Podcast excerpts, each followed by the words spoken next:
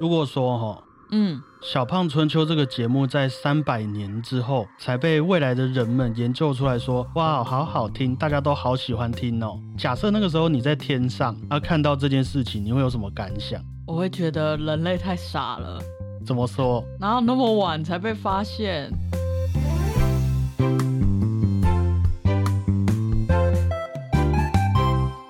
大家好，我是主播 Blue Tom。大家好，我是欧良果鹏。我们从以前到现在介绍了许多充斥在我们身边的古典音乐，嗯，啊，像是贝多芬的《给爱丽丝》，巴哈的 D 小调触剧曲与赋格，还记得是哪一首吧？噔噔噔还有舒伯特的军队进行曲，噔噔噔噔噔噔噔噔噔，没有错，等等的啊。不过我们单纯论曝光率，或是论这些作品带来的经济效益啊，他们都得叫我们今天的故事主角一声大哥。来吧，果鹏，就让我们来欢迎大哥出场吧。一七零六年三月三日，知名音乐作品《卡农》的作曲家约翰·帕海贝尔逝世。我们很少在介绍作曲家的时候，先跟大家说他的成名曲是什么。对，但是，但是卡农这首曲子实在是比帕海贝尔有名太多了啦。不管是在各种广告上啊、电影配乐，还是流行歌曲当中，我们都能听到帕海贝尔的卡农的影子。那想要分享一下你对这部作品的第一印象是什么吗？我记得我一开始只知道这是卡农，嗯，好像过了很久很久才知道他的作曲家是帕海贝尔。然后到目前，我对帕海贝尔还是没什么认识。可以理解啊。这首曲子对我来说也有一个小故事啊。其实我自己在我有印象以来，帕海贝尔的卡农是我这辈子第一首可以不用看谱，然后用钢琴弹完一整首的曲子。哦，真的哦？我记得那个时候我可能还不到十岁哦，我就拿着帕海贝尔的卡农这份谱，跑去跟我的钢琴老师说，我想要练这一首曲子，因为我觉得很好听。嗯，然后我就被钢琴老师骂了。其实老师也不是骂我，印象中啦，他给我的感觉就是觉得我不够格啦，没有天分这样子。哎呀，当然我后来还是有把它练完，也因为这首曲子很好听呐，我小时候很喜欢，以至于带给我了一个呃第一次在学音乐之路上遇到的震撼教育吧，可以这么说。那这就是我对这首曲子的第一印象，没有说很好。哎，我刚刚突然想到，卡农是我好像是第一只手机的铃声。对啊，以前的手机铃声都是噔噔噔噔噔噔噔噔噔。对，没有错。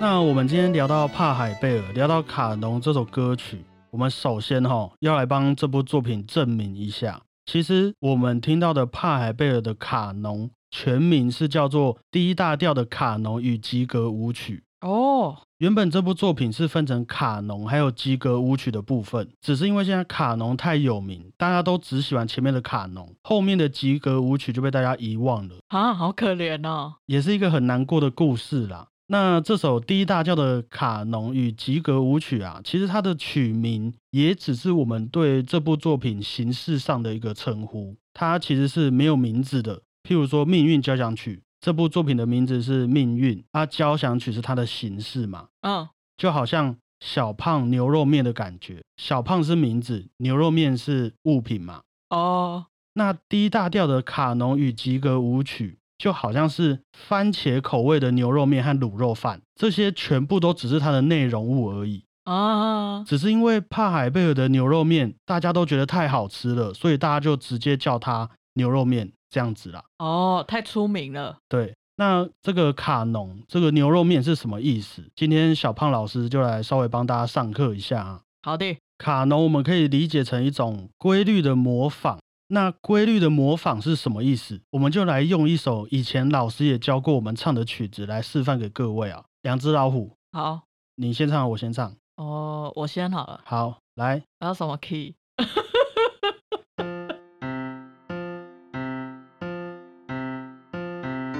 两只老虎，两只老虎，跑得快，跑得快。两只老虎，两只老虎，跑得快，跑得快。一只没有眼睛，一只没有耳朵，真奇怪，真奇怪。哎，哎、我们是 live 哦，我们没有剪接哦。我可能会稍微后置一下，把它后置成四声部的，听起来比较厉害啊。哇哦，那各位可以理解啊，就是卡农这种曲式，通常也会带给人一种纠缠、一种在追逐的感觉。像刚刚你先开始嘛，我嗯，比你还晚开始，就好像我在追你的感觉。对我我有压力，我是说，就是物质上面的那种追。我没有想到其他的。但是虽然我们的出发点很类似，都是两只老虎，我们还是可以在譬如说作曲家的安排之下，走出一些不同的发展，带来一些新的氛围。像是这首 D 大调的卡农与吉格舞曲，后面也发展出来很好听的旋律，这种感觉啊。嗯，那关于这首 D 大调的卡农与吉格舞曲，还有一个非常重要的东西没有包含在它的曲名里面，就是我们会称为顽固低音的这个部分。哦，顽固低音是一种在三百多年前的巴洛克时期，大家普遍用来记谱的一种方式。嗯，像是在这首 D 大调的卡农与吉格舞曲里面，我们会听到瑞拉西法嗦瑞嗦拉。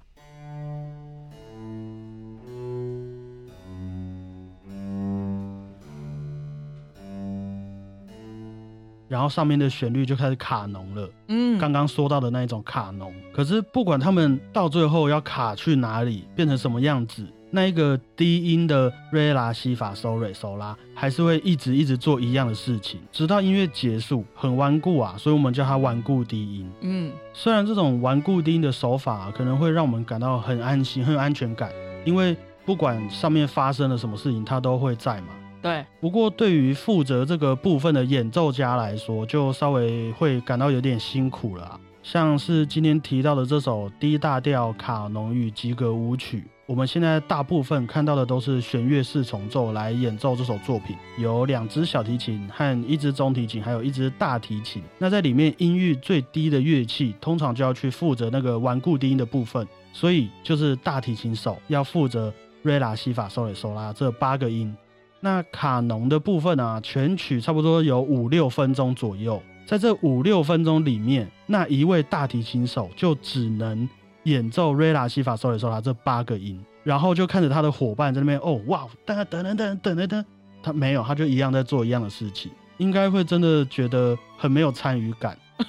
我记得我小时候吹铜管五重奏的时候，我有一个同学，他就是吹 tuba，低音号，对，然后他就是一直吹这个，他都不用特别去背谱，然后就能演奏完整首曲子了。对啊，没办法，因为前面卡农的部分，这一位演奏家就只能演奏那八个长音。对啊，而且他们只要稍微稍微拉错，大家都会知道，因为这首曲子真的太有名了。所以各位下次在朋友的婚礼上，或是一些音乐会当中，看到有演奏家们演奏这一首曲子，请各位一定要拿出双手鼓励一下演奏那位顽固低音的演奏家，他们的毅力还有耐心哦。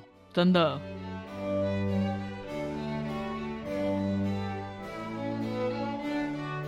那帕海贝尔的第一大调卡农与吉格舞曲就和各位分享到这边。接着我们来关心一下帕海贝尔的部分哈。但是在帕海贝尔的部分之前啊，还有一个故事要先分享给各位。各位应该都知道我们的音乐之父是谁？巴哈，没有错，巴哈。那巴哈的父亲呢、在当时也是一位音乐家，嗯所以巴哈从小他的父亲就有开始教他一些音乐上面的知识。直到巴哈十岁左右，因为他的父亲过世了，所以他就来到他的大哥家里面住。那巴哈的大哥啊，也是一位音乐家，他是教堂里面的管风琴师。嗯，于是巴哈的大哥也开始教导十岁的巴哈继续往他的音乐之路上迈进，然后他就成为音乐之父了。那在刚刚这个故事里面啊，有一个影响巴哈很重要的角色，就是我们今天的主角帕海贝尔。据说啊，他和巴哈的父亲是好朋友，他也是巴哈的姐姐的教父。那同时啊，他还是巴哈的大哥的音乐老师啊，所以就是帕海贝尔教巴哈的大哥音乐，嗯，巴哈的大哥教巴哈音乐。哦，那巴哈是音乐之父，我们今天的主角帕海贝尔就是音乐之父的老师的老师啊，这样这个地位有出来了吧？虽然我还要先讲巴哈的故事，我觉得对他有一点 稍微有点不尊重。所以我们也可想而知，帕海贝尔写出来的 D 大调卡农与吉格舞曲可以那么有名，也是很合理的吧？嗯，一六五三年出生在德国的帕海贝尔啊，比巴哈大了三十二岁左右。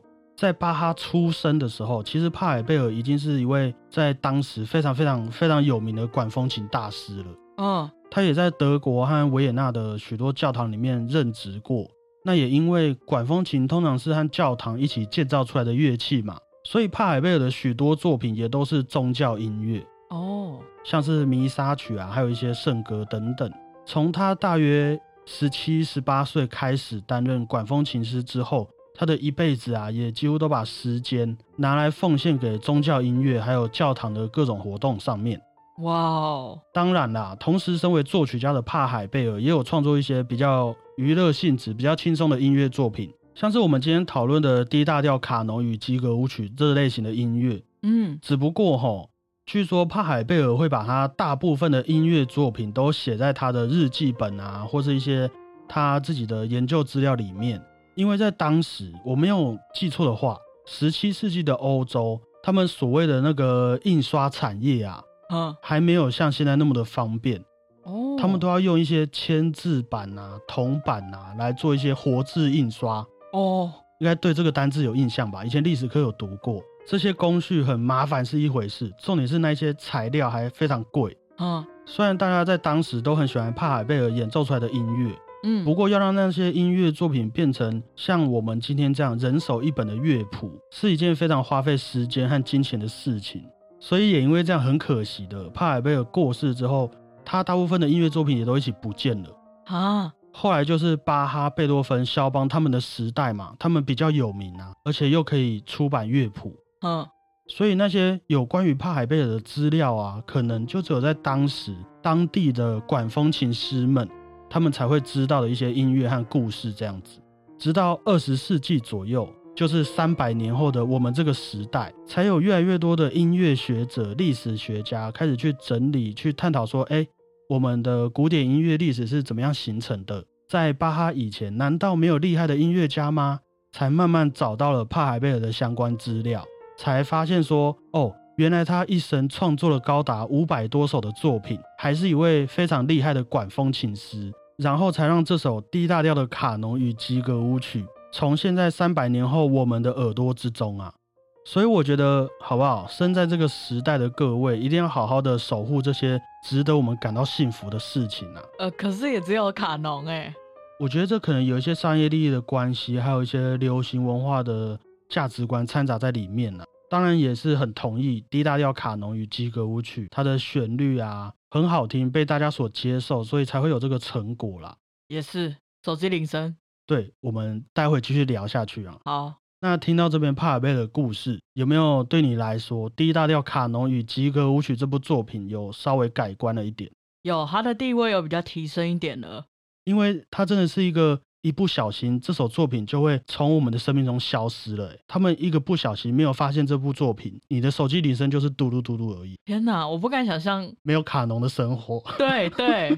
所以要好好珍惜我们现在听到的每一首古老的歌曲哈，也还是要呼吁一下各位啊，我们不要被世俗的这个流行给影响。有机会的话，还是可以去欣赏一下完整的 D 大调卡农与吉格舞曲，感受一下这部作品比较完整的面貌哈。那以上就是今天的节目内容，分享了帕海贝尔的 D 大调卡农与吉格舞曲，没有错啊。喜欢的各位记得分享这个节目给你的好朋友们。也可以帮我们评个分，留个言，和我们聊聊天哈。谢谢各位，我是主播 Blue Tom，谢谢大家，我是果鹏，大家再会啊，拜拜。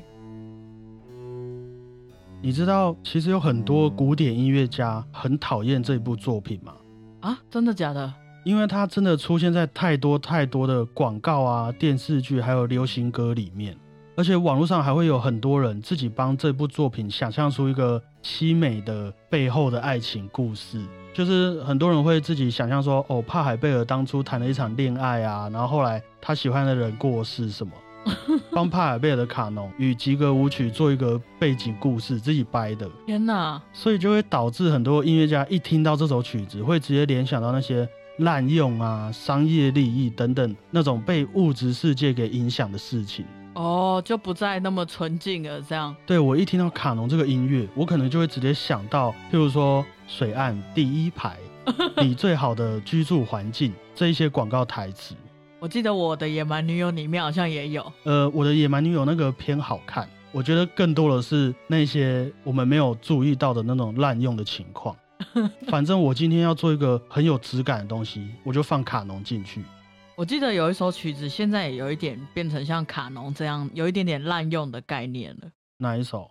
就是萨蒂的裸体歌舞。